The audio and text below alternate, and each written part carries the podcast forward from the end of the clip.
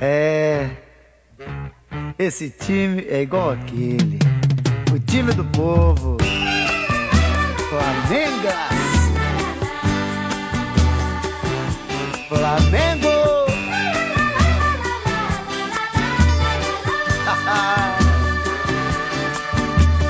hey, Flamengão. Não bate nessa bola com desprezo. Toca nela com razão. Olá, futeboleiros! The Pitch Invaders 35, podcast do projeto Future invadindo seu PC ou smartphone, Stitcher, SoundCloud ou iTunes. Invasores que usam Apple, deixem algumas estrelinhas no review para melhorar o nosso rating e aumentarmos o alcance da nossa invasão futeboleira. iOS ou Android, assine nosso feed e receba todos os episódios on demand. Eu, Eduardo Dias, sou o host nessa invasão futeboleira desde Porto Alegre, no Rio Grande do Sul. É hora da conexão com Vinícius Fernandes. Dali, Vini, semana de carnaval e futebol no Brasil. Pô, semana de carnaval, futebol muito agito no Brasil. Né, por conta do, do, do, carnaval, muitos jogos do sábado. Uh, quem conseguiu não se perder aí viu bastante coisa, muita coisa acontecendo simultaneamente e deu para curtir também muito futebol europeu. Uh, é um período, felizmente, de, de muito futebol. Conexão com o nosso terceiro invasor, Gabriel Correia. Dali, Gabriel! Dali Eduardo, bom estar tá de volta aí mais um episódio do, do Pitch Invaders. Bacana ver também nas últimas semanas aí muita movimentação, principalmente nas nossas redes sociais, né, o Future FC, e manter esse contato cada vez mais com todo mundo que está ouvindo, está lendo e todo esse pessoal, muitos invasores, né? Já passamos dos mil lá na conta do Twitter. Valeu, isso aí. E se tem um lugar onde futebol de verdade e o futebol dos games é tratado com a mesma seriedade, esse lugar é aqui. E para unir esses dois mundos, ou dois lados de uma mesma moeda, convidamos quem entende muito desse assunto, ou desses assuntos. Matheus Vieira, estudante da Associação de Treinadores de Futebol Argentino, estudante de Relações Internacionais da PUC, pesquisador do Football Manager e Scout. Seja bem-vindo ao podcast The Pitch Invaders, Matheus. Boa noite, Eduardo. Boa noite, Vinícius. Boa noite ao, ao Gabriel. Peço desculpas primeiro por pela voz meio rouca, é que eu estou um pouco constipado. É um prazer falar com vocês e é, abordar os assuntos tanto do futebol manager quanto os demais que vocês queiram.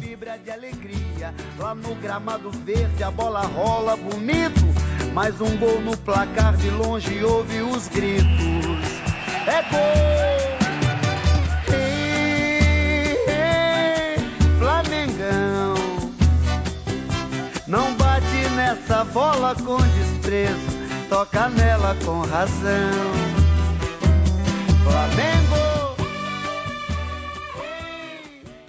Está no ar mais um episódio do The Pitch Invaders, o podcast futeboleiro do Futuro.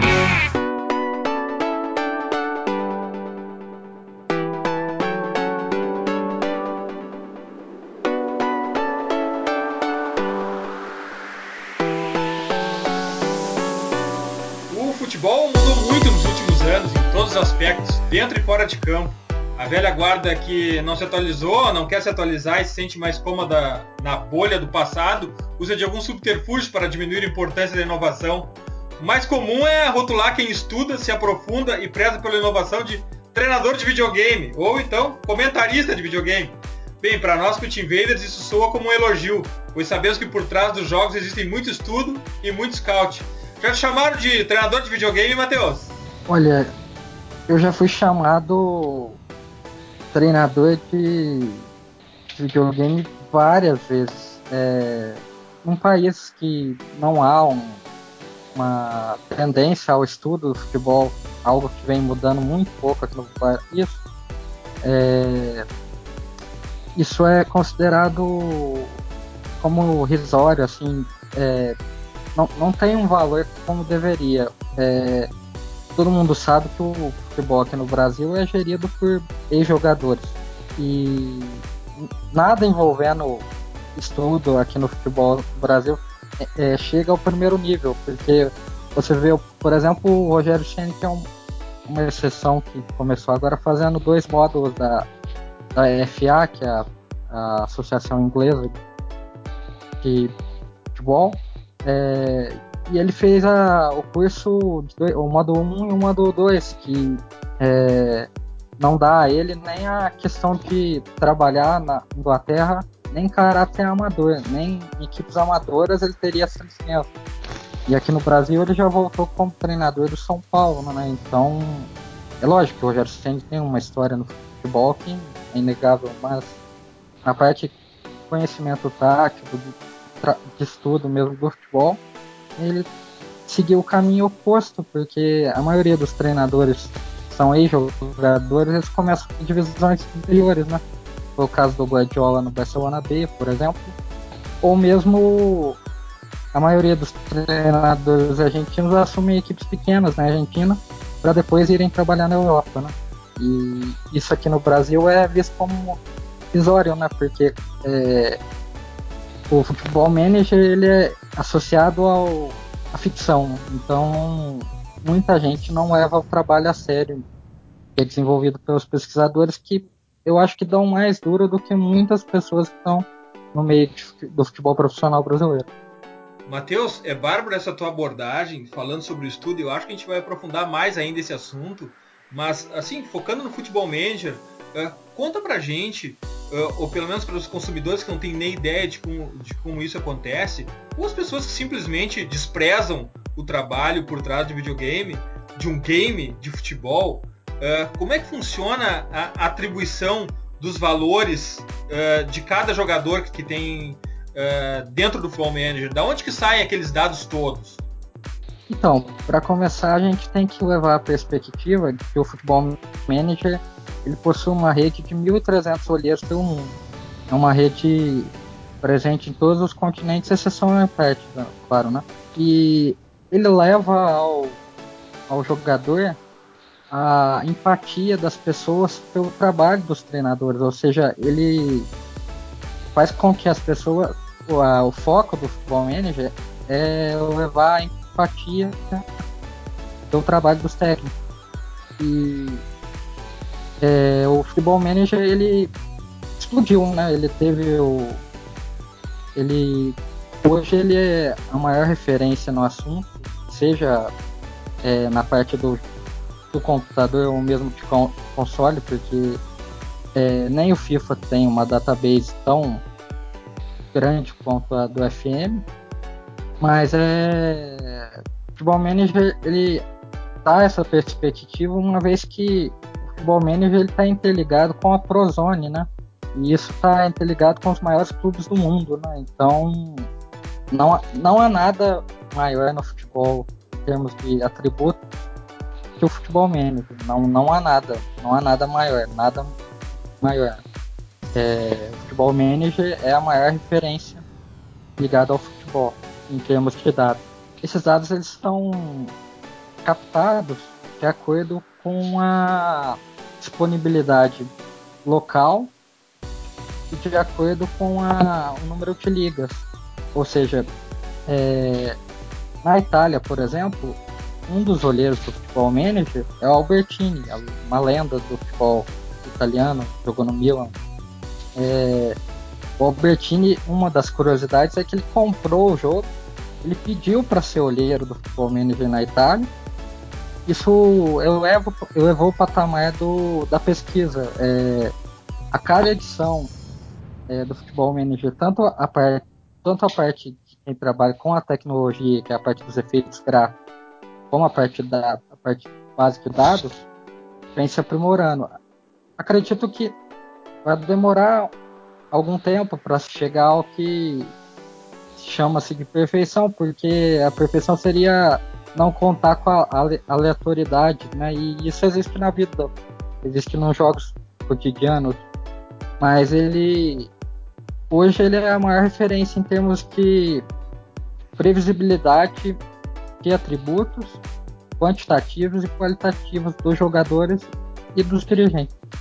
Matheus, como é que se dá esse scout? É um, é um formulário padrão? Como é que funciona isso? É, cada um faz subjetivamente, cada um desses 1.300 olheiros do Futebol Manager fazem isso subjetivamente? É um formulário padrão? Como é que se dá essa pesquisa? Como é que tu alimenta esse dado?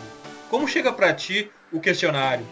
Pelo meio do nosso chefe de pesquisa aqui no Brasil, que é o Paulo Freire, que ele também ele é correspondente do Sky Sports, da Itália, a gente recebe um documento em que a gente recebe algumas referências é, de acordo com as ligas, é, temos que, que atributos, a média de atributos, por exemplo, da Série A, da Série B, da Série C, da Série D, é, dos postulantes ao título, dos candidatos a Libertadores, é, dos candidatos ao rebaixamento, mas a gente tem muita autonomia para poder fazer essa pesquisa da melhor forma possível. E isso é essa autonomia é, que ao mesmo tempo a gente presta acaba prestando a conta do porquê você fez tal mudança ela dá uma exatidão maior dos atributos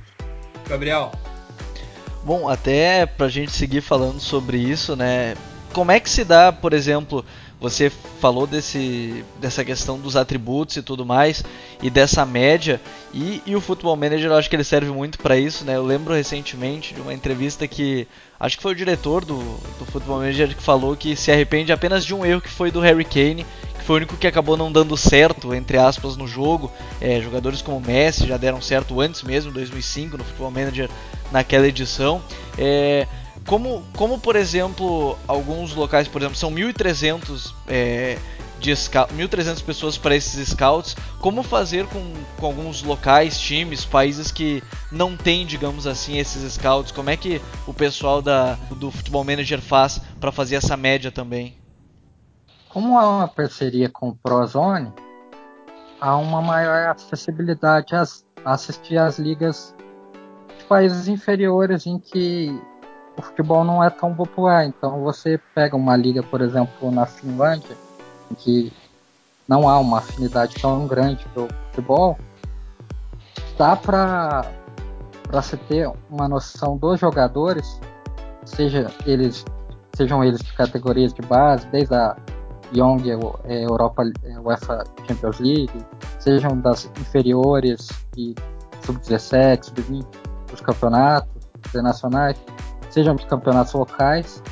É, é, essa parceria permite ter esse acesso que às vezes não é possível ter o acesso real, é, o acesso real no campo no dia a dia, mas é, se você tem acesso aos dados quantitativos e qualitativos envolvendo todos os jogos e você tem acesso aos vídeos é, na parte completa, além de notícias de meios independentes, dá para se você já tem alguma experiência, você já consegue fazer alguma média.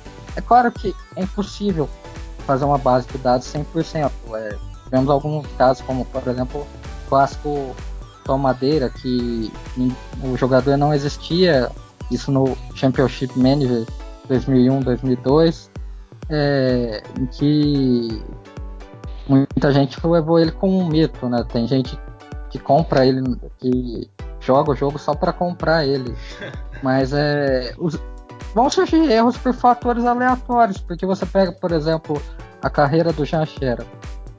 Ele tinha tudo para ser um bom jogador. É, um craque do pra estar tá vingando hoje em clubes do futebol europeu. Mas fatores aleatórios, como o mau envolvimento do pai dele na carreira, como ele próprio disse, e insegurança, a fase de maturação, levam a, a, é, a possibilidade de o jogador não vingar. Então, esse fator aleatório, ele existe tanto no mundo virtual quanto no mundo real. E só que é, a gente, pelo meio da base de dados, a cada ano que passa, o número de o número de erros vem, vem caindo bastante. Se você pegar a edição do Championship Manager depois da separação da, das duas franquias, é, é, acabou, é, tornou-se a base de dados do Futebol Manager, se você comparar a base de dados de um com a base de dados de outro, você vai ver que a quantidade de erros diminuiu drasticamente. Não só pelo aumento de olheiros, como também pela, pelo aprofundamento. Né? O acesso à internet é, permitiu que a gente acompanhe o máximo número de ligas, o máximo número de informações, e esses dados tenham uma maior eficácia na parte de avaliação. Falasse no Janchera, eu vou citar outro aqui, que é outro clássico do futebol manager, que é o Balanta, né? Que jogava no River Plate. Só que no River Plate ele era reserva, por ser reserva não tinha minutos, não tinha minutos, não se aperfeiçoava, não evoluía. Enquanto que no futebol manager ele era titular de, de, de muitos, muitos e muitos usuários. Ele se, aprofunda, ele se aperfeiçoava, evoluía e ali crescia o futebol dele, né, Matheus? Aqui no Brasil a gente tem alguns exemplos. A gente pode citar, por exemplo, o Gabriel Gasparotto, que é considerado uma das maiores revelações dentro do Santos a nível de goleiro e que não joga, ele não tem, por fatores que não vêm ao, ao caso citar aqui, ele não tem os minutos é, necessários, né? Porque o goleiro é o Vladimir, então ele nunca acaba atuando. Só que ele tem um. Na, na nossa base de dados, ele tem um, um bom nível de atribu atribuição, porque as competições inferiores que ele disputou, ele saiu muito bem. Então, e ao acesso que a gente tem também ao, ao a Santos TV, quando transmite jogos inferiores, a, rede, a canais como a Rede de Vida, quando mostra alguns amistosos, é, demonstram que que a tendência é o Gasparoto manter o nível quando se ele sair do Santos algum dia ou quando ele tiver a oportunidade dele, ele manter um nível, um alto padrão, um padrão maior que o Vladimir vem jogando e vem sendo muito contestado. Vini. E uh, Matheus, uma pergunta que eu te faço, uh, que sempre fiquei muito curioso, tu me comentaste que, que a rede de olheiros é, é bastante de, de scouters, é bastante grande. E isso explica, né? O jogo tem uma database tão completa e ser para mim o principal simulador uh, de, de, de, futebol.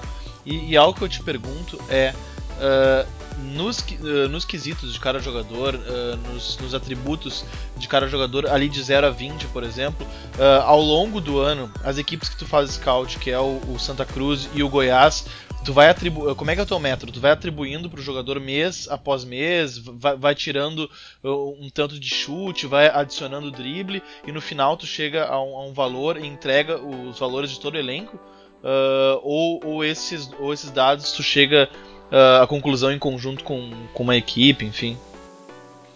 Por meio do nosso chefe, o Paulo, a gente recebe as deadlines, que são a, as fases de pesquisa e chegam em média são de 4 a 5 atualizações ao ano. Então a gente eu particularmente faço em cima de dados quantitativos e qualitativos, que seriam assim, por exemplo, a parte de quantitativo, é, vamos atribuir um exemplo aqui, por exemplo, o passe, passe, o atributo do passe quantitativa a quantidade de passos certos que ele deu, quantidade de passos errados, e assim, em cima a gente faz uma média e faz uma atribuição. A parte qualitativa a gente entra em consideração do a eficácia do passe, né? Porque não adianta nada um, um zagueiro ficar tocando a bola para outro zagueiro, é, pra, vamos supor que o time esteja ganhando por 3 a 0 e não haja quase resistência do rival, o rival esteja com um jogador a menos, esteja jogando para não tomar mais um gol. Então a gente, esse dado qualitativo a gente vai diminuindo. É, a gente não fica focado apenas na quantidade, mas sim na qualidade dos passes, porque é, se a gente ficar só na base do é, percentual de acerto, acerto de passes, por exemplo, comparar um zagueiro nessa situação, enfrentando um time com a menos, que está se jogando para defender, vamos comparar o Iniesta jogando pelo Barcelona, às vezes a gente vai chegar a um dado em que o percentual de acerto de passes do, do zagueiro vai ser maior. Só que a, a, a eficácia, a, a dificuldade do Iniesta de completar os passes é muito maior. Então é nisso que a gente se baseia. Matheus, olha só, a gente, além de, de, de, já ter se transformado mais do que um, um, jogo, né, um cult, existe um culto em volta do Futebol Manager, o Futebol Manager extrapolou a questão de entretenimento, né? Hoje em dia já se usa é, é Futebol Manager em clubes profissionais de futebol para avaliação de adversários ou mesmo para prospecção de jogadores, né, Matheus? Sim, é, clubes que não têm acesso ao, ao como pagar o Prozone, que é um valor alto para equipes pequenas, principalmente para equipes sul-americanas, muitos deles acabam usando os atributos do Futebol Manager como referência. E essa explosão do Futebol Manager, ela se, ela se deu, ela foi o ápice do, da educação no futebol, porque é, se você pegar programas da, da mídia tradicional, você fica. É, eu, eu não sei quanto a vocês, mas eu não tenho condições de assistir programas como jogo aberto é, por dois minutos ou mais que isso, porque você sabe que tá, tudo ali é um circo, tudo ali é armado para entretenimento, não é um programa com base científica, não, não, não tem valor algum ali, é, é mero entretenimento, é como se fosse um circo na área do futebol. E a chegada do futebol manager veio para matar essa sede de conhecimento por parte do pessoal que, que deseja ser um treinador, seja no, na carreira virtual ou se, da parte virtual, gostando tanto da, do cenário virtual, é, parta para uma aventura para fazer um curso de capacitação. Isso pode, a gente pode colocar, por exemplo, tanto na Europa, muitos pesquisadores do futebol manager são treinadores em formação. É, então, para eles, ter no currículo futebol manager significa algo muito positivo. Eu tenho um exemplo de um amigo que está fazendo agora estágio com São Paulo no Sevilha, que é o Matias Sarui. Ele é, além dele trabalhar no Argentino Júniors, ele é pesquisador do Futebol Manager. Então, porque essas deadlines, que são essas é, fases de atualizações, é, fazem com que a gente mantenha uma rotina de sempre estar tá acompanhando, porque senão a gente acaba caindo no comodismo, sempre ficar visualizando outras equipes, outros padrões de jogo, comparando dados quantitativos, qualitativos de diferentes times. É, isso permite ao treinador ele não se acomodar. Acredito que seja a melhor ferramenta para treinadores é, que estão começando. Gabriel, tem pergunta aí dos nossos invasores pelo Twitter? Tem, tem muitas, tem perguntas assim, Eduardo, que, que o pessoal mandou muito do jogo em si, né, pro Matheus e também de algumas questões é fora dele. Eu vou começar com a mais importante, ainda mais para quem é aqui do Brasil e, está interessado, o Érico Cole, que é o arroba EricoCole15, mandou lá no Future FC, arroba Future FC, ele mandou a pergunta se o Football Manager vai ser disponibilizado para o Brasil. Eu, a última matéria que vi, diz, é, dizia que não. Há uma previsão ou algo assim, Matheus, de ser disponibilizado para o Brasil num futuro próximo de novo? O problema do futebol manager aqui no Brasil é que são os clubes acabam. Eu tô falando como pesquisador, não tô falando em nome da SEGA nem da SI. O problema do futebol manager aqui no Brasil é que os clubes pensam muito pequeno, porque é, a quantidade de jogadores é, na Europa pegam times brasileiros que são mercados que eles não conhecem muito, eles têm curiosidade de descobrir novos talentos, porque boa parte dos jogadores é, dos jovens jogadores da Europa e América do Sul acabam mercados é, é, é muitos acabam conhecendo pessoas que viraram fãs de times brasileiros por causa do futebol manager. Só que é, as direções dos clubes pensam pequeno, né? Elas pensam em ganhar pouco dinheiro hoje, mas pensam no marketing e isso pode dar para eles, porque a parte de marketing é uma gratuita e é uma parte que abrange 100% de é, gosta da área. É, todo mundo que, vai joga Futebol Manager,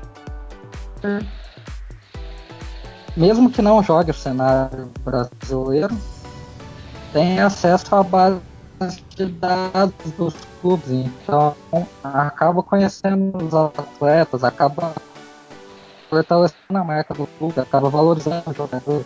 O jogador que tá.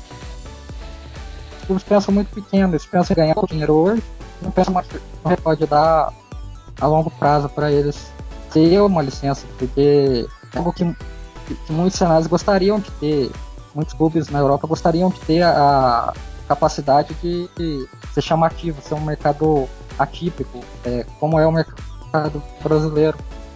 Porque é, em sua maioria os jogadores acabam preferindo jogar um na Europa jogar um campeonato brasileiro, um campeonato argentino, do que jogar um campeonato finlandês. E os clubes finlandeses, por exemplo, eles trocariam, trocariam um, é, essa condição com os brasileiros sem Ô Matheus, e uma característica do jogador de futebol manager é exatamente não ir atrás dos clubes mais hypados, né? Os clubes com maiores orçamentos, eles preferem pegar uh, clubes menores, inclusive na Europa se pega muito clube do, do Brasil. Eu sempre preferi jogar com o meu time do que ir atrás dos, do, das grandes estrelas europeias, que facilitaria tudo é sempre mais legal tu ter uma história, tu ter uma evolução do time de baixo, né? Então eu acredito que os times brasileiros fariam muito sucesso se chegasse num acordo com a SEGA e estivesse nesse futebol manager. Sem dúvidas. Você considerar que recorrido a sites europeus para conseguir, via cartão de crédito internacional, conseguir a, a nova edição do jogo. É, mas se você considerar tanto os brasileiros aqui como os estrangeiros, ele, em sua maioria, o retorno, o retorno que isso dá aos clubes é muito maior do que eles receberiam de imediato. É um retorno de exposição gigantesco. Os clubes teriam que fazer propaganda em TV, assim. Se, se fosse considerada, se fosse considerada exposição, Matheus, seria o caso dos clubes pagarem para estar dentro do Futebol Manager, né? E não o contrário, buscar re receber o... do, do Futebol Manager. Eu acredito que o correto seria esse, porque a, o jogo é tão bem feito, tão em cima da, da realidade, tirando o fator aleatório, que é lógico, é, é previsível tanto no lado real como no lado virtual, é, o retorno é muito maior do que eles receberiam é, com uma licença, um valor de licença. Não é, não é um jogo igual você pega, por exemplo, alguns anos atrás, você pegava o Pro Evolution Soccer e aí tinha lá. É, você não pode comparar, por exemplo, com o FIFA, com o Pro Evolution Soccer. Você pega lá é, equipes que eles não vão querer jogar porque são equipes muito inferiores. É, eles preferem fazer um modo ao estrelato do que pegar uma equipe do futebol brasileiro que tem um nível muito inferior. Isso não acontece com o futebol manager, porque o futebol manager permite uma evolução e que permite, é, com os seus passamentos, você agregar recursos ao futuro do clube que você está dirigindo. Em qual time tu joga futebol manager, Matheus? Olha, eu gosto de jogar bastante com o Monterrey do México. Olha só, e tu, Vini? Cara, joguei muito Futebol Manager, o último, o último eu não joguei, mas sempre gosto de jogar com times brasileiros uh, de segunda divisão, para poder justamente subir e por conhecer melhor o mercado brasileiro do que os outros mercados. Conheço mais o inglês e o brasileiro normalmente fico entre esses dois times. Mas aproveito que tu me deu a deixa para fazer uma pergunta pro Matheus. Uh, uh, existe, e, isso, uh, uma dúvida que o pessoal sempre teve, existe tática perecível? Ou seja, tipo, é, é, uma dúvida que, que eu sei que tu como jogador talvez tenha uma boa resposta. tática perecível é aquela tática que tem tempo de validade que tu, que tu Uh, e o, teu, o fato do teu time jogar bem está condicionado diretamente a mudar essa tática, tática com tempo de, de, de, duração. Isso, isso existe no jogo ou é mito de FMs passados? Assim como no futebol real, você pegar, por exemplo, o melhor time dos últimos 40 anos, que é o Barcelona de 2010, 2011, isso na minha visão. é, acredito que em números também. Se você pegar é, o Barcelona havia ganho do Real Madrid por 5 a 0 dentro do Bernabéu e depois perdeu para o Getafe, isso antes de enfrentar o Santos no Mundial, é, você vai ver que assim como no, é, no futebol real há dias que não nada dá certo, que a bola não entra. Você pegar aquele épico jogo do Chelsea contra o Barcelona, em que o Barcelona teve um pênalti perdido pelo Messi, criou, teve é, 80%, 80 de posse de bola. Sim, se, se eu não estou enganado, o Iniesta completou mais passes do que todo o time do Chelsea junto. Exatamente. É, então, há dias que não dá certo. E esse fator é levado para o futebol manager.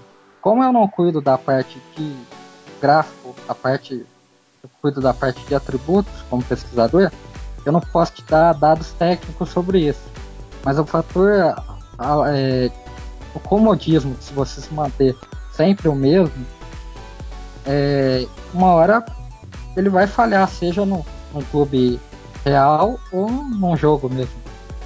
Não existe, não, não existe tática perfeita. Não, é, respondendo a pergunta do Vinícius, não, não existe uma tática perfeita no jogo. Gabriel, tu não joga com o Barcelona no Futebol Manager, né? Olha, é, o, o, time que até, só para completar essa parte que eu jogava e sempre joguei, acho que até no FIFA também e no Futebol Manager, e agora parei um pouco por questões do trabalho, era o, eu gostava muito do Leeds, mais por subir e voltar a ser aquele time é, campeão e tudo mais, assim como o Nottingham Forest. Mas já que vocês estão falando de tático, o charado Vini, o Vinícius Pereira, que também está sempre ouvindo o, o The Pitch Invaders, ele fez uma pergunta pra gente lá no nosso Twitter que era queria saber como estruturar uma defesa de 5 com qualidade no apoio ofensivo. Eu vou ampliar um pouquinho mais a pergunta dele, porque, como, como o Matheus disse, às, às vezes algumas partes mais exatas nesse quesito tático ele não pode trazer, é, mas como ele gosta de jogar os times dele, por exemplo, já que a gente está falando mais da parte da jogabilidade, como é que ele tem jogado com, com os times dele, se já tem ido para a linha de 5, que atualmente é a, é, é a, nova moda, nova tendência no futebol europeu. Como é que o Matheus tem feito no Futebol Manager?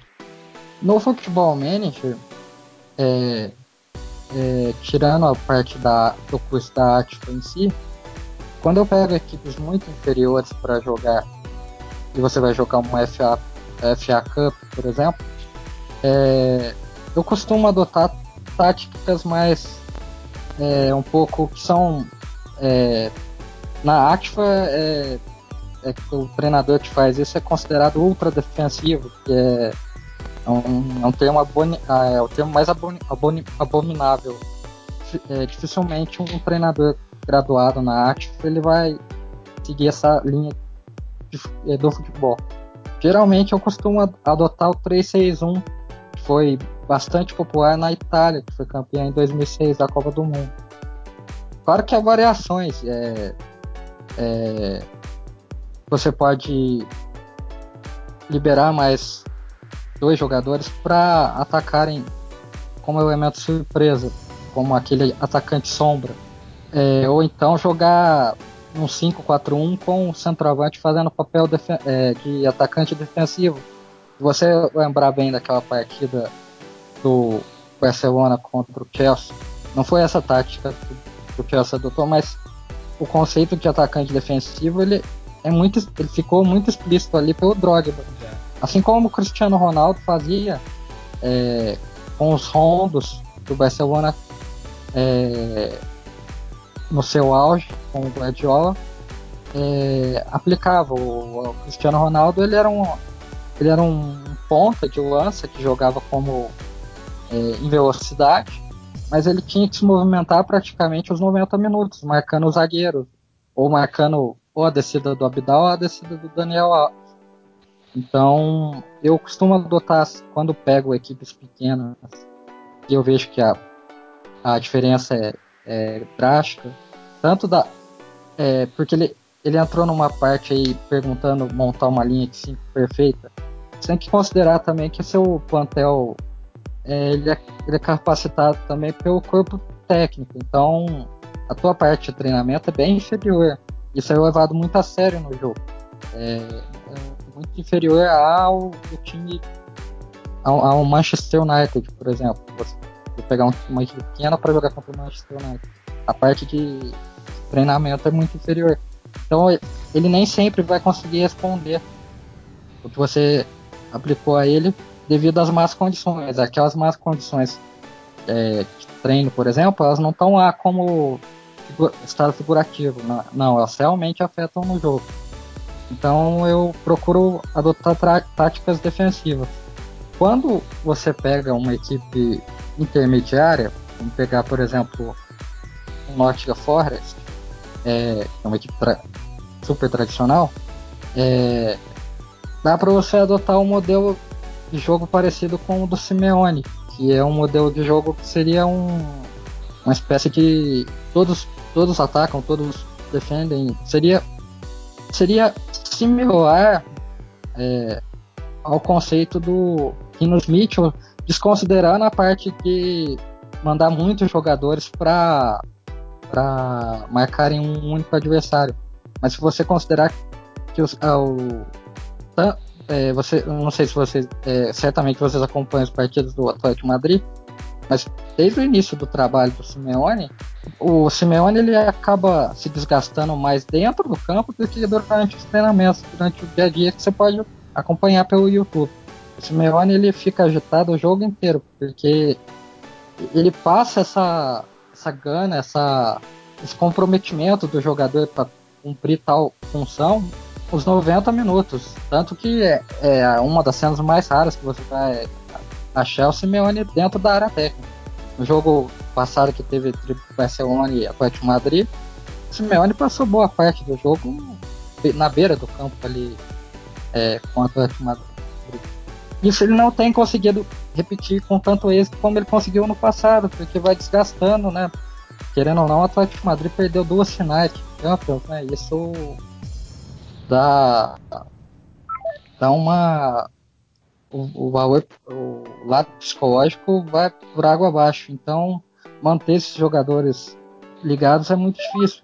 É, geralmente, quando eu pego uma equipe intermediária, eu, é, quando você vai em instruções à equipe e você vai lá dar instrução jogador a jogador, eu coloco para colocar marcação sempre, ir para é, desarme agressivo, ir para o pé mais fraco, é, marcação apertada sempre. São esses conceitos. É, porque o Simeone, se você parar para considerar isso em termos aplicando ao futebol manager, esse conceito do futebol total, exceção feita a, passe, a fase do, da manutenção da posse de bola, que não é tão crucial no, no plano de jogo do Simeone, ele é aplicado. Se você pegar as últimas características do, do Atlético de Madrid, o, né, desde seu início, é, era a equipe que, que percorria uma distância absurda de quilômetros. Era. Então, esse, é, eu costumo adotar essa equipe, o comprometimento total. Isso está interferindo também o. Isso interfere também o lado do, dos atributos mentais do jogador. Muita gente não dá atenção, mas é muito importante os atributos mentais do jogador para esse tipo de comprometimento. A gente tem falado muito aqui do Atlético de Madrid, tem falado muito do mindset deles também. A gente falou até da evolução do, do simeonismo 1.0 para o 2.0 e a gente tem notado muito isso que tu mencionaste agora e o que espelha, uh, o que deixa claro que o Futebol Manager espelha a realidade, inclusive em atributos mentais.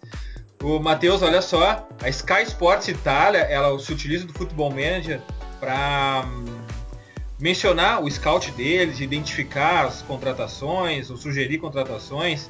Aqui eu só conheço outros, outros caras, outros loucos que fazem isso, que somos nós aqui do Pit Invader, que a gente usa Football Manager, hoje a gente usa overall do FIFA, porque a gente confia muito nisso e acredita que tem muito mais uh, credibilidade e, e, espelha muito mais realidade esses dados que uma mera opinião que a gente lê no jornal, que está sempre ceifada de vícios, ou do, do que aquele comentarista imagina do que seja o jogador.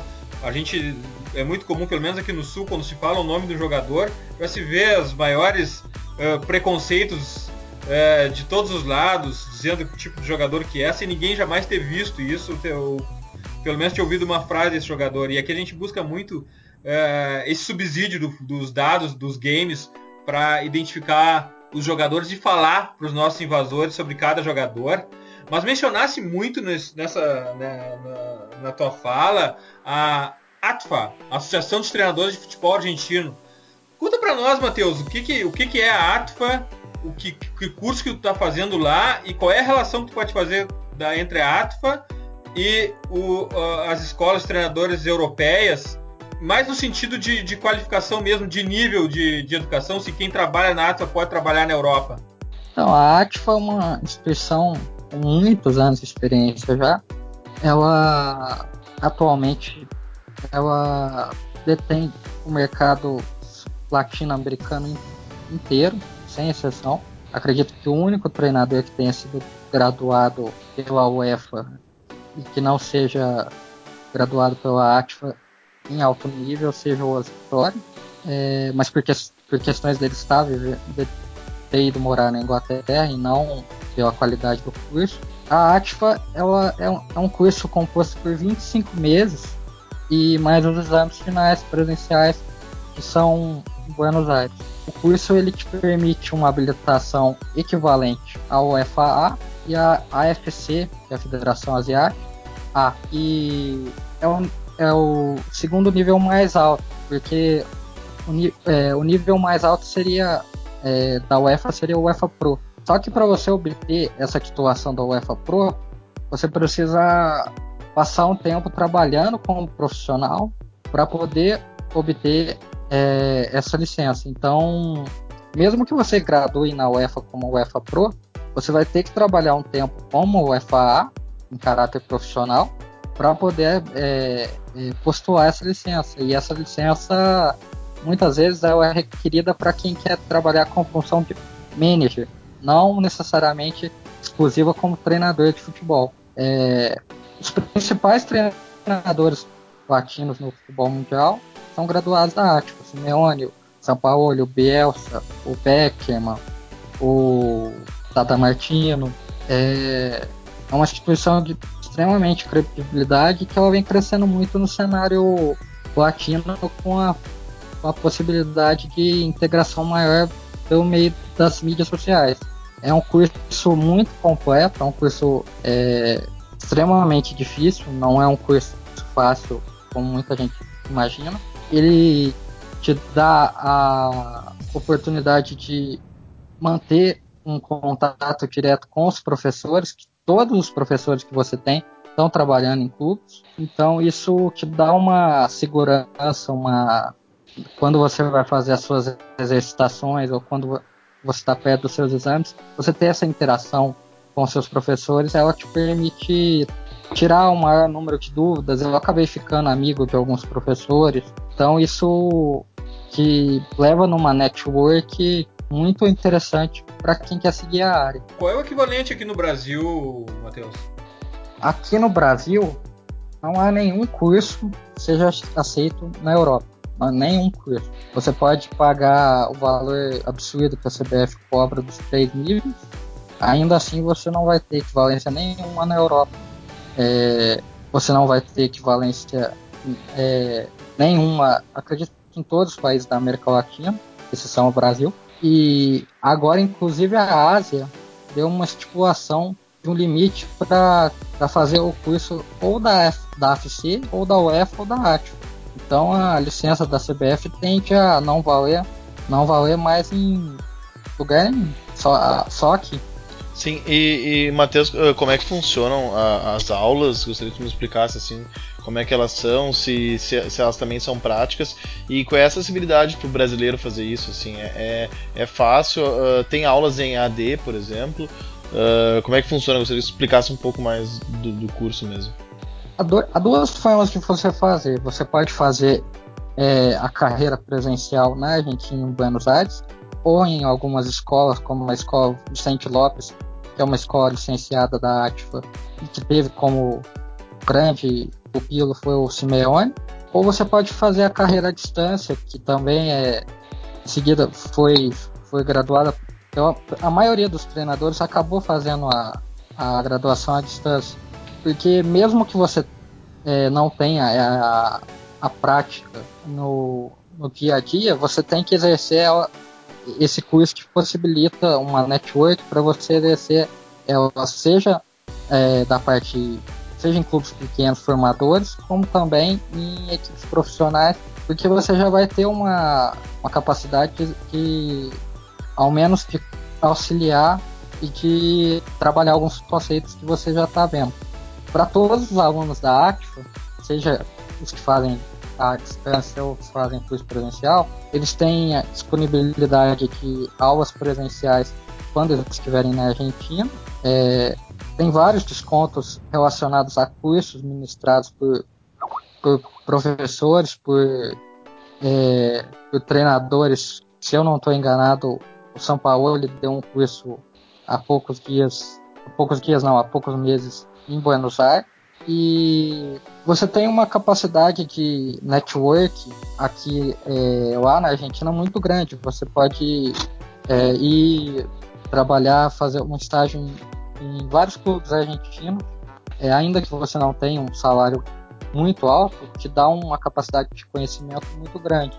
E isso proporciona um nível de capacitação que acredito que nem a UEFA possibilite, porque a maioria dos professores da UEFA eles são mais frios, mais reservados, mais, mais contidos. Eles, dificilmente você vai achar alguém que seja professor na UEFA, eu falo isso que eu conheço alguns professores lá, que seja aberto 100% ao diálogo com você. Então, a capacidade de interação entre com os argentinos, com outros treinadores é, que fazem a carreira, é muito maior.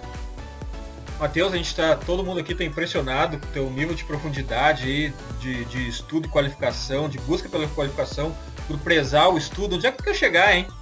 Olha, o meu objetivo principal é graduar na PUC, primeiro em Relações Internacionais.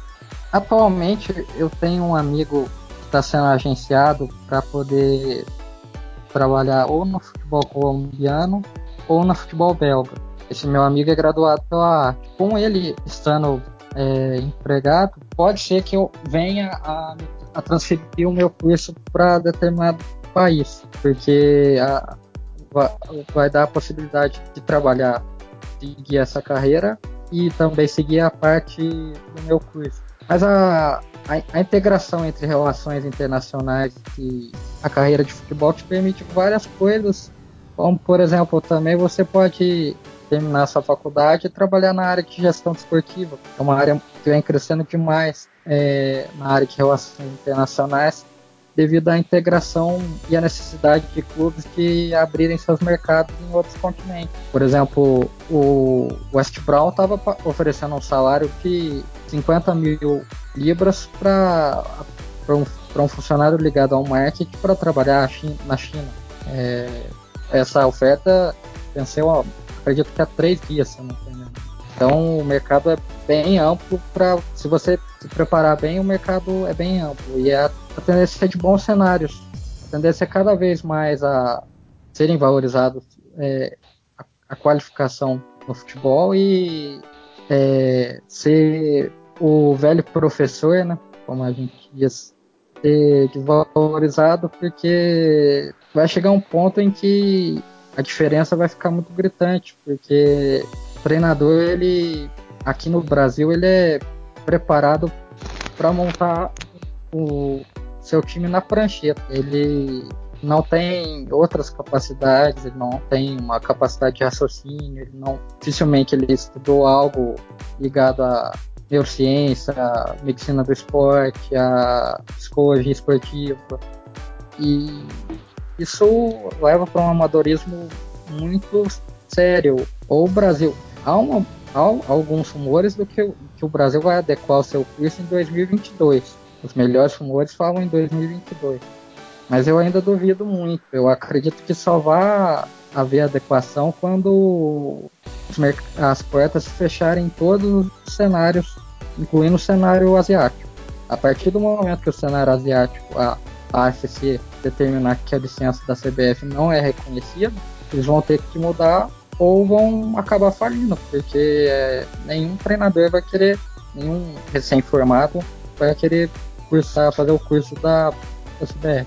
Matheus, estamos todos impressionados aqui com o, nível de, de conhecimento, interesse pelo estudo que tu tens. Pode ter certeza que o pessoal aqui do Pitch Invaders também preza muito o estudo, a reflexão, a ciência, a tecnologia no futebol. A gente repete isso a cada episódio e a gente vai te seguir nessa saga toda e certamente teremos outros episódios para saber como anda a tua carreira por aí. Porque agora nós vamos para os highlights e o meu highlight da semana vai para Real Madrid 3, Las Palmas 3 pela La Liga. Mas a gente, insisto toda semana, né? Não fica focado no resultado, não temos nada de resultadistas aqui. E eu vou deixar o jogo em si um pouco de lado, porque eu quero falar de Kik Setien, o técnico do Las Palmas. E assistir o Las Palmas, a gente já mencionou aqui, é um prazer. Já falamos isso aqui no podcast, mas faltava um pouco de força ofensiva ao Las Palmas. Eu digo faltava porque com a chegada de Gessé Rodrigues e além a Lilovic, as coisas melhoraram muito por lá. Na verdade, o Las Palmas já tinha um conceito consolidado, uma construção de cenário com toque de bola, subido em bloco e já contava com Vieira, Roque Messa e Boateng. Só que ontem, digo ontem porque está sendo gravado na quinta-feira e o jogo foi na quarta-feira, o Las Palmas, diante de tudo que representava seu adversário, conseguiu mostrar a plenitude do seu projeto e do seu conceito, inclusive os riscos, porque subir tantos laterais como eles fazem a todo jogo independente do resultado, talvez tenha jogado fora três pontos dourados. Mas eu preciso deixar registrado esse highlight. O Las Palmas de Kik Setien, Gessé Rodrigues, Roque Messa e Boateng. Sempre que aparecer na sua TV, pare para ver, é um prazer. Vini, qual é o teu highlight? Meu highlight vai para a conquista da Copa da Liga Inglesa do Manchester United. Uh, foi um jogo, eles jogaram uh, no domingo. Uh, foi um jogo que uh, parecia que seria vencido com certa facilidade né, pelo, pelo United, uh, mas que no fim acabou ganhando alguns tons de uh, dramaticidade, muito pela reação do Southampton, né, que acabou empatando um jogo que estava sendo vencido por 2 a 0 para o United. O jogo foi disputado em Wembley, metade metade, da torcida do, do United, metade do Southampton. O povo, o povo do, do Southampton foi, foi a Londres, invadiu a cidade, então foi muito legal. Duas equipes de tradições diferentes, mas que são capazes de, de colocar grande público. Isso a gente vê muito na Inglaterra, bem como o equilíbrio técnico. Né? O equilíbrio técnico é uma marca do, do futebol inglês, é uma, uma marca da Premier League, e foi isso que a gente viu nessa final. O Southampton empatou o jogo, como eu disse, quase virou o jogo, com uma bola na trave do, do, do Romeu, do volante ex-Barcelona. Uh, e essa chance foi muito lamentada, principalmente porque pouco mais de 10 minutos ali depois o Ibrahimovic cabeceou uma bola livre uh, e decidiu o jogo. O United venceu, retomou a liderança da partida, venceu por 3 a 2 e enfim José Mourinho voltou a, reconquistar uma taça. Era muito importante para a carreira dele, principalmente porque desde a última taça que ele ganhou, outros treinadores surgiram, uh, outros nomes fortes uh, uh, o mercado acabou conhecendo e, e, o nome dele ficou um pouco apagado. Então é, é, é, muito bom, acho que acho que para ele, para a carreira dele, para o prosseguimento do trabalho dele no Manchester United, que é um trabalho que inicialmente era bastante criticado e ainda é pela posição do, do, do United na, na liga inglesa, mas que agora ganha muito mais fôlego com essa conquista, uma conquista uh, muito importante uh, pro, pro Manchester United. E no final do jogo, um fato muito curioso, muito bacana, que até uh, viralizou bem no Twitter.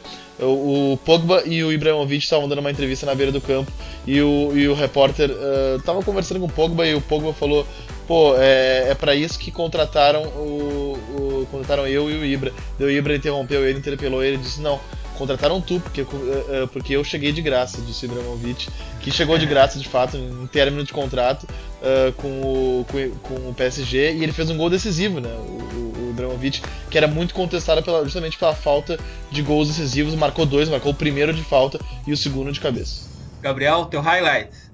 O meu highlight vai para Barcelona 6, Sporting Rome 1, não pelo resultado, né, como a gente sempre fala aqui, e mais porque serviu para mais um teste do técnico Luiz Henrique, que agora anunciou que não será mais treinador do Barcelona no final da temporada, onde ele escalou um 3-4-3 diferente. Ele botou uma linha com Busquets de zagueiro e que marca no 4-3-3, mas que ataca no 3-4-3, tendo Rafinha como o jogador aberto pela direita, o Denis Soares foi o cara aberto pela esquerda e com, com o Rakitic ali pelo centro. Então, e o Jordi Alba também, assim como, como o Denis Soares. Eu achei bem curioso. É, para mim é mais um teste porque ele vai fazer no jogo contra o PSG, onde ele precisa fazer a remontada, né? Esse jogo de recuperação contra o PSG, precisa fazer pelo menos 4 gols, é, 4 a 0 para ir para os pênaltis eu achei interessante ao mesmo tempo que contra o Rijon é difícil tu, tu, analisar bem, ao mesmo tempo que o Barcelona sofreu um gol e deu muito espaço nas costas. Mas ele está fazendo um teste para uma relação com jogadores que está desgastada, que, que chega ao seu fim ao final da temporada, mas um teste final e que a gente deve acompanhar em mais uma rodada do Campeonato Espanhol, ele testando esse 3-4-3 no ataque, marcação em 4-3-3 para a sequência da temporada. Gabriel, vamos quebrar um pouco o script aqui. Só o nome, cara. Só vale o nome. Quem é o nome do técnico? Quem tu indica? O teu novo técnico do Barcelona, quem é? Ah, ele tá no Sevilha, né? A gente já falou tanto dele, Jorge Sampaoli, sem pensar muito. Vini, qual é o teu técnico do Barcelona? Teu novo técnico mais coerente? Cara, uh, uh, mais coerente com a filosofia uh, barcelonista, eu não sei, é realmente muito difícil, porque o, o Sampaoli, isso a gente abordou muito naquele uh, naquele The Pit Invader especial sobre ele, tem jogado de maneira muito reativa. Hoje, quando a gente grava na quinta-feira, por exemplo, ele passou a maior parte do tempo do jogo do Atlético de Madrid, da vitória contra o Atlético de Madrid, com menos posse de bola. Não sei se é o Sampaoli, mas que o Sampaoli é o, é o principal nome e hoje eu contrataria ele, isso eu não vou negar pra ti. Eu ia de Paco Remes. Matheus, qual é o teu técnico mais coerente com o Barcelona? Ainda que seja impossível, eu acredito, acredito que o treinador ideal para o Barcelona agora seria o Ricardo Lavou. Demais essa, muito bom. O Barcelona necessita de novos conceitos. O Barcelona está é, de, é, desde a saída do Guardiola, o Barcelona continuou um tempo refém do seu modelo de jogo. O Luiz Henrique tentou implementar algumas mudanças, conseguiu algumas mudanças. Com o trio MSN, o Barcelona ganhou, se comparado ao trio anterior, que era Davi Villa, Messi e Alex Sanches, na época, hoje o Alex está num nível mais alto que na época, e pegar o MSN, o MSN é superior. Então, só que é muito o Barcelona hoje ele é muito refém da sua parte da parte individual dos seus jogadores e eu acrescentaria o Ricardo Avop, porque o Ricardo Avop ele é um treinador que mesmo não figurando entre as entre os grandes nomes, não figurando um, um grande cenário, ele dirige o América do México, mas na Europa em si ele não é tão conhecido, ele sempre ele, ele tem a arte de inovar, ele tem o, a genialidade de inovar. Assim como muitos treinadores têm a capacidade de transmitir os valores que eles querem para determinada partida, o Ricardo Avop ele tem a arte de criar coisas, ele, ele, ele surpreende a gente, é, ao, menos a mim, ele surpreende é, desde o México de 2006, que para mim foi um dos, é, das uma seleções mais legais que se você pegar a seleção do México 2006 da Copa do Mundo, é, você não vai se arrepender de ver aquele time jogando. É, quando não era valorizado nada aqui no Brasil de posse de bola, não, esses conceitos não existiam aqui no Brasil, é, ele tem a capacidade de, de inovar. E, e, no cenário atual eu não vejo nenhum outro treinador com essa capacidade que o Ricardo Lavô tem. E um inspirador de Pep Guardiola, não. Matheus, qual é teu highlight? Olha, o meu highlight fica por conta, fica por conta da preocupação com o futebol de base no Brasil, viu?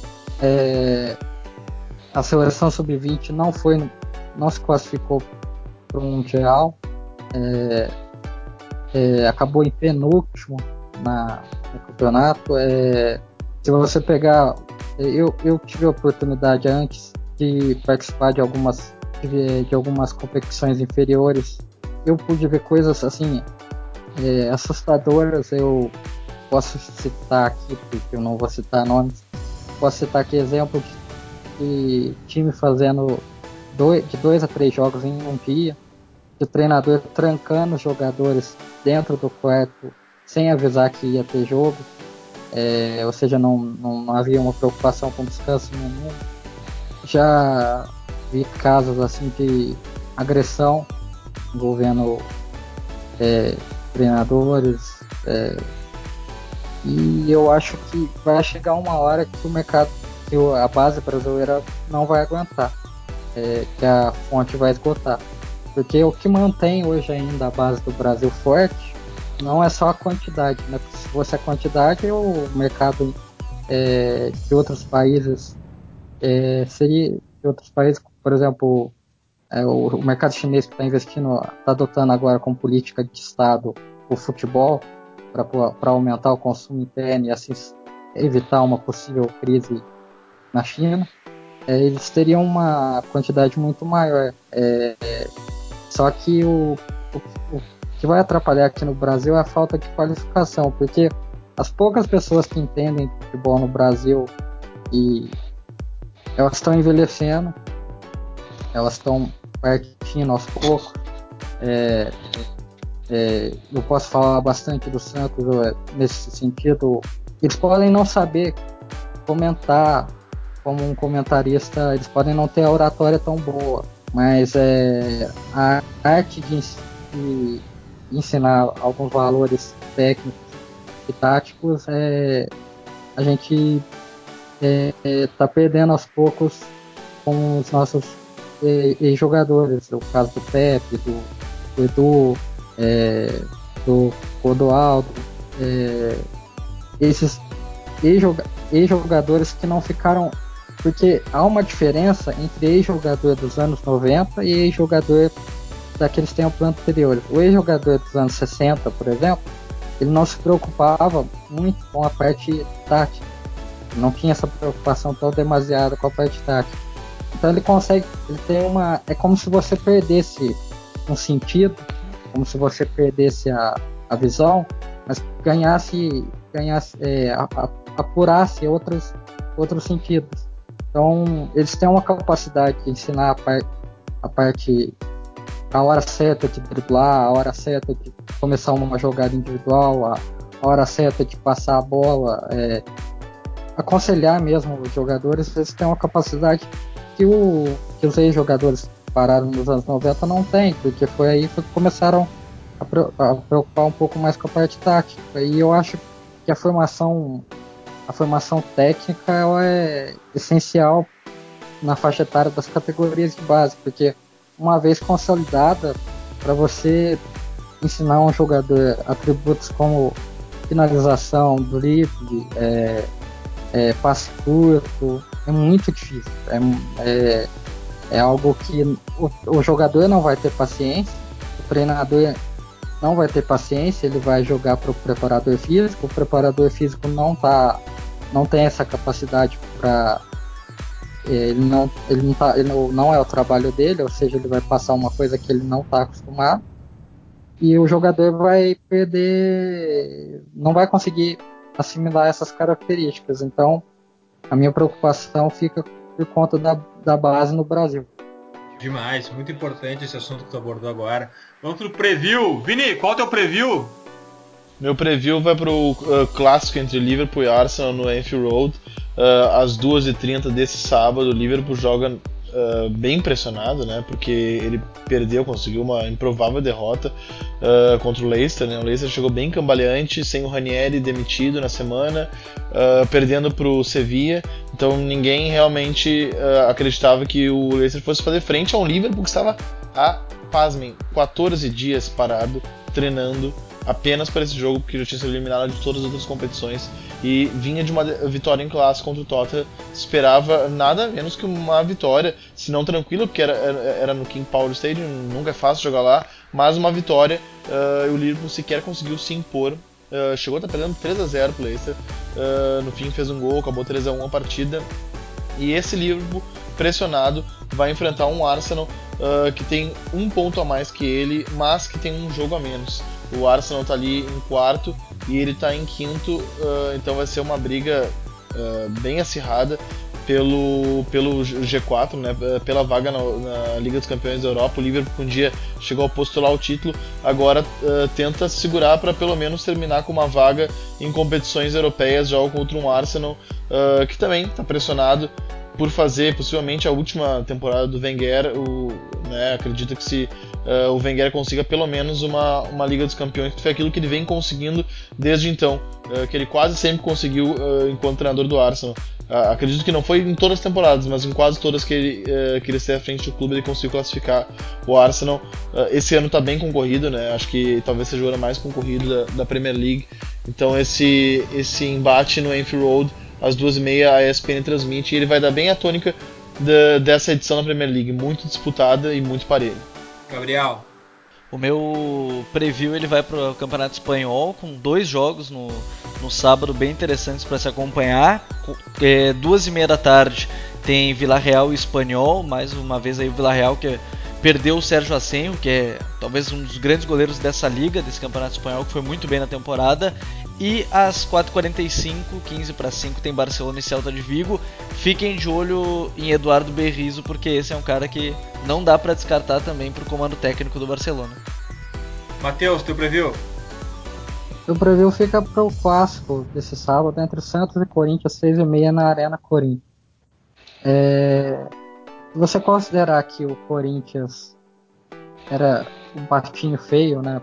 É, é, pela grande mídia e ele tem a melhor campanha do Paulista, né? O Corinthians teve apenas uma derrota e cinco vitórias. Né? O Corinthians perdeu para o Santo André por 2 a 0 na Arena Corinthians e depois só foram cinco vitórias.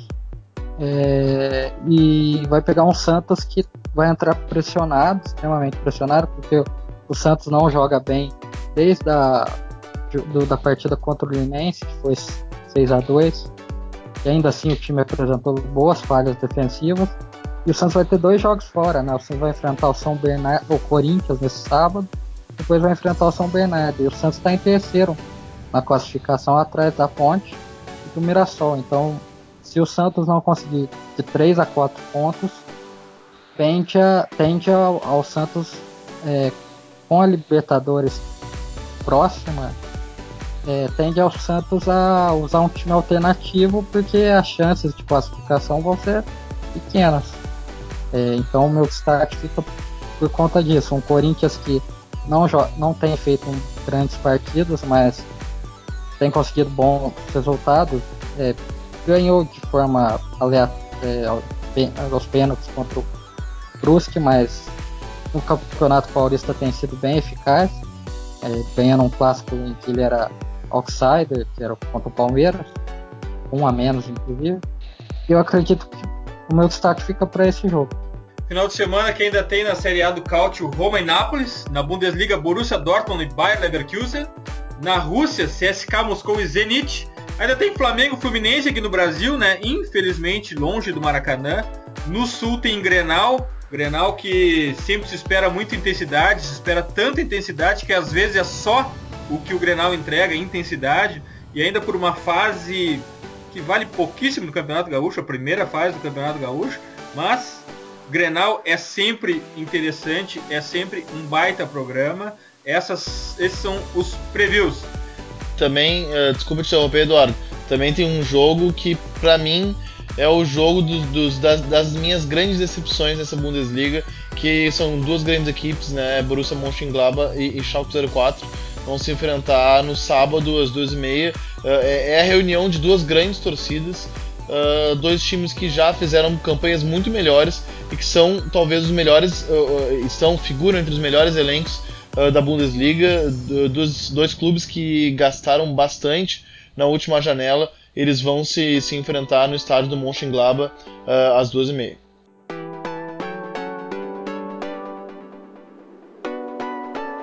Dicas futeboleiras. Right about now. The Funk Soul Brother. Check it out now. The Funk Soul Brother. Right about now. The Funk Soul Brother. Check it out now. The Funk Soul Brother. Right Nos últimos dois episódios, a gente acabou citando aqui no, no Invaders o melhor amigo dos futeboleiros, o site Roja Directa. Incrivelmente, alguns invasores acabaram me perguntando o que, que é a Roja Direta. Bem, eu não vou explicar exatamente o que é o Roja Direta. A maioria sabe exatamente o que é o Roja Direta. Eu vou indicar um link do jornal Eu Mundo contando toda a história do criador do site, os inimigos que ele acabou criando e a batalha judicial para manter o site, que está ativo hoje. Então, o link para essa baita história vai estar nas nossas, nas nossas redes sociais. Espero que vocês leiam porque é muito legal saber a história de como nasceu e quem é o inventor do Roja Directa. Vini, qual a tua dica? A minha dica futeboleira é uma série documental uh, chamada Memórias do Chumbo, Futebol nos Tempos do Condor. Uh, são quatro documentários de um pouco mais de, de um pouco menos, na verdade, uh, de uma hora sobre futebol nos períodos da ditadura militar chilena. Tem um episódio que é na Argentina, a brasileira e na, e na Uruguaia. Uh, esse trabalho é muito legal, é fruto de, de um trabalho de pesquisa do, do, grande jornalista e historiador Lúcio de Castro, uh, à época na ESPN Brasil, e, eles foram veiculados na época uh, na ESPN Brasil.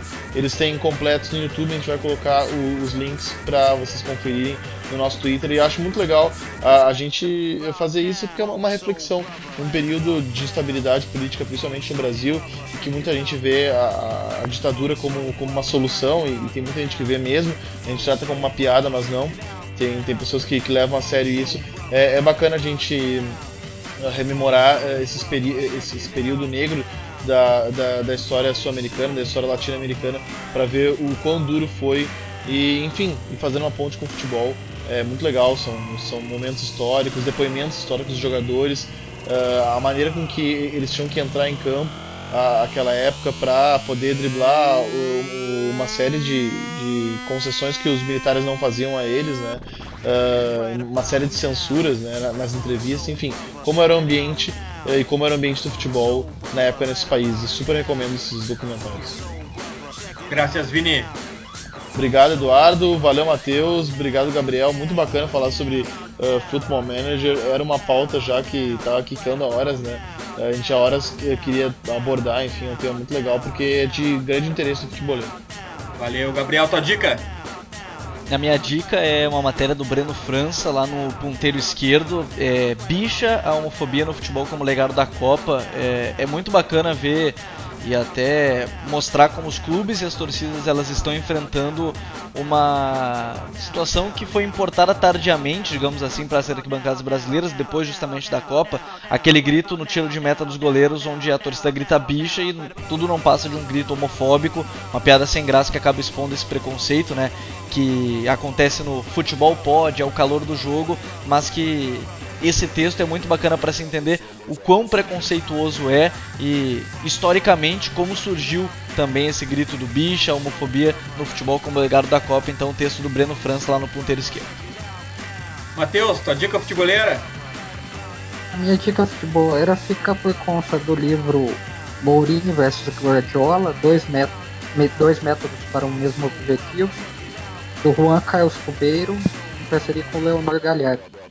É um livro que aborda é, as características de liderança, é, estratégia e gestão de equipes dos dois. Ele ajuda um pouco a solucionar é, e a entender é, e a utilizar, é, a, a, entender, por exemplo, por que, que o Mourinho é tão mal, aparenta ser tão mal-humorado, por que, que o Guardiola gosta de assumir tudo para ele, é, ele relaciona um pouco a filosofia dos dois como você pode empregar isso, seja na, na sua vida pessoal ou mesmo no, ou principalmente no futebol.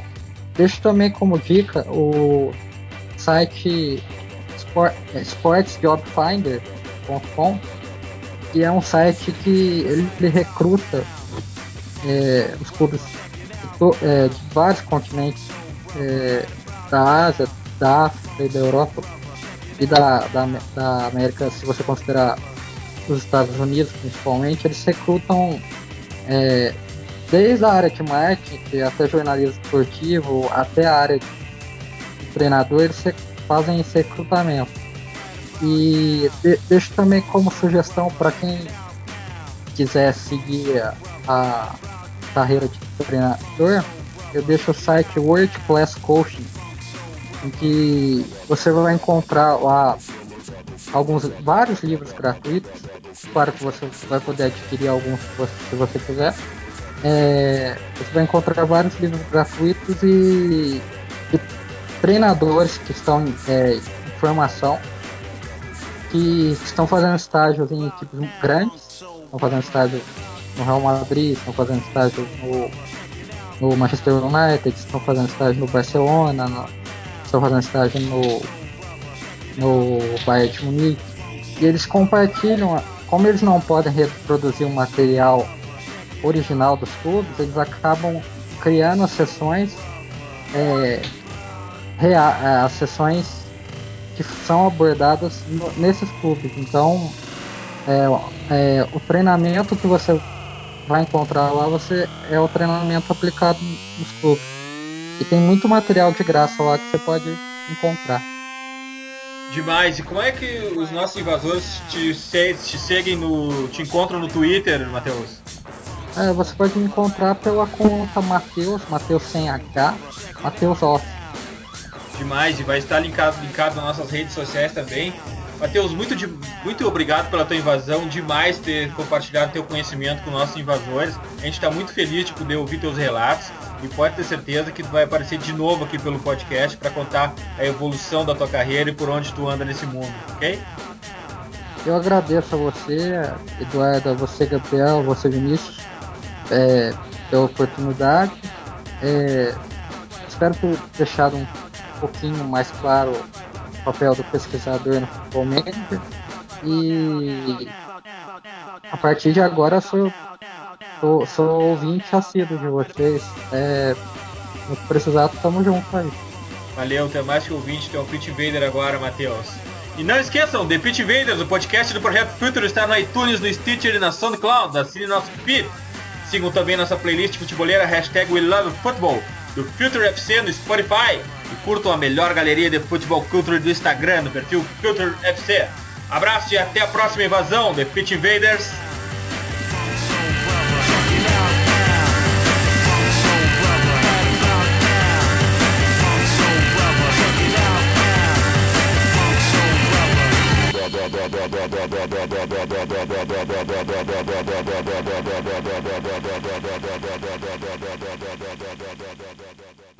Você ouviu The Pitch Invaders. Siga nossos perfis. Visite www.future.com.br. We love football.